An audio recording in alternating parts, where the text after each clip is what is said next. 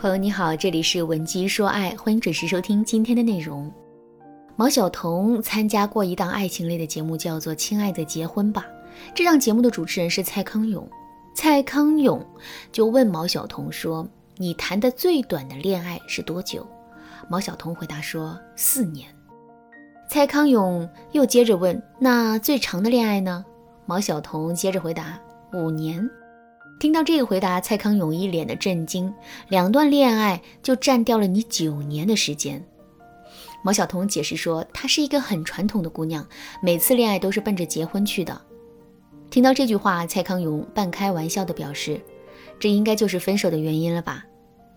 毛晓彤无奈的笑了笑，然后回答说，可能人家没想结。这一番对话让人听来倍感心酸。这世上最痛苦的事情，大概就是你在筹划着结婚，他却在筹划着分手了吧？再退一步来说，即使我们能够及时的发现两个人之间的感情问题，并且勇敢的接受分手的事实，这个过程中的时间成本也是一笔不小的损失。所以，如果我们是奔着结婚去的，那么，在刚开始进入这段感情的时候，我们就要对这段感情进行综合的考量，从而保证它是可以走到最后的。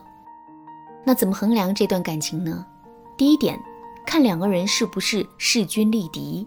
电视剧《我的前半生》当中啊，有一句经典的台词，唐晶对罗子君说：“你知道旧社会的男人为什么可以三妻四妾吗？这是因为女人需要靠男人养活。”你的一口饭一口汤，都是因为你取悦了人家，人家赏给你的。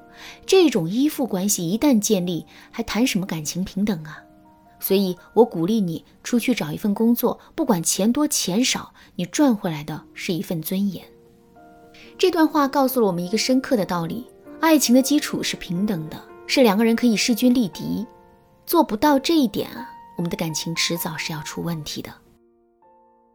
怎么才算是势均力敌呢？你会赚钱养家，我会洗衣做饭，这不叫势均力敌。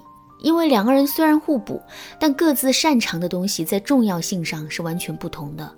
这就像是两个人一起合作开公司，一个有钱，另一个得有技术或者资源，并且呢，第二个人的技术和资源要能够配得上第一个人投资的钱，否则啊，这个合作是很难达成的。而且这里面还存在着一种依附性。也就是说，如果有一天两个人分手了，男人可以轻易的学会洗衣做饭，可我们却很难再重新进入职场赚钱供自己生存。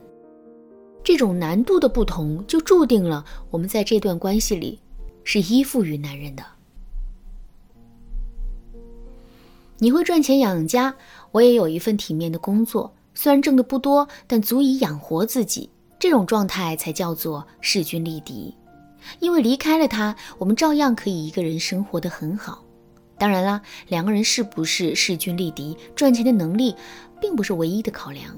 其他的一些因素啊，比如两个人的思想高度是不是一致，两个人的品味是不是一致，两个人的社会能量是不是一致等等，我们也要综合考虑到，才能最终得出结论。当然了，如果你觉得自己不擅长分析这些指标，想要在导师的帮助下得出准确的结果的话，你可以添加微信文姬零九九，文姬的全拼零九九，来预约一次免费的咨询名额。第二点，看两个人的三观是否契合。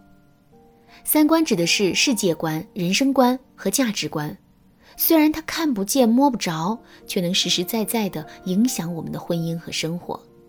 你很喜欢大海，喜欢光着脚丫踩在软软的沙滩上的感觉，可他偏偏觉得沙里的水很脏，满是腥味儿，没有什么浪漫的。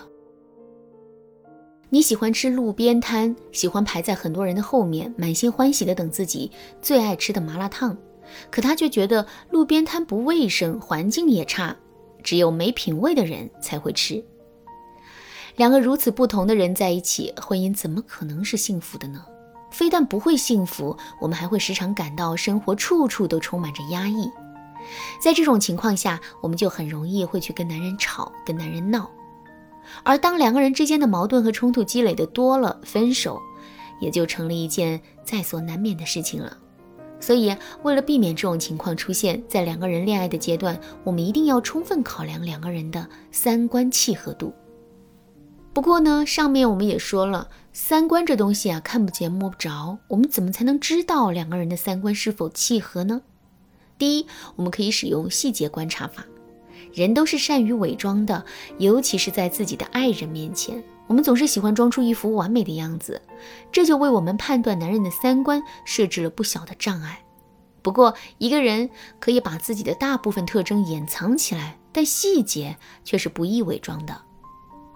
在跟男人相处的过程中啊，只要我们认真的观察细节，就肯定能准确的了解到男人的三观。举个例子来说，我们想知道男人的品行，看他是不是善良。这个时候，我们不要去翻他的朋友圈，看他里面各种真善美的文字和视频，而是要在吃饭的时候看一看他对餐厅服务员的态度。我们想知道男人的消费观是不是很闭塞，这个时候我们也不要回忆他都带我们吃了哪些大餐，而是要看一看餐桌上没用的付费湿巾，他会不会装进包里？结账的时候，他会不会因为某个积分和优惠券就跟收银员磨叽半天？这些细节里往往藏着男人最真实的样子。不过呢，在现实生活中啊，确实存在着一小部分极其善于伪装的男人。他们不仅能够管理好自身的形象，还能周全的照顾到每一个细节。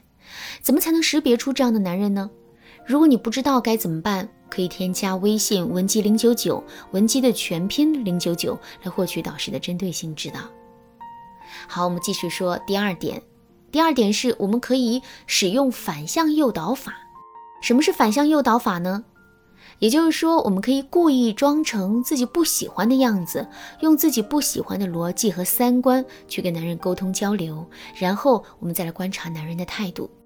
如果男人的三观跟我们伪装的是一样的话，这个时候他肯定会毫无顾忌地表露出来。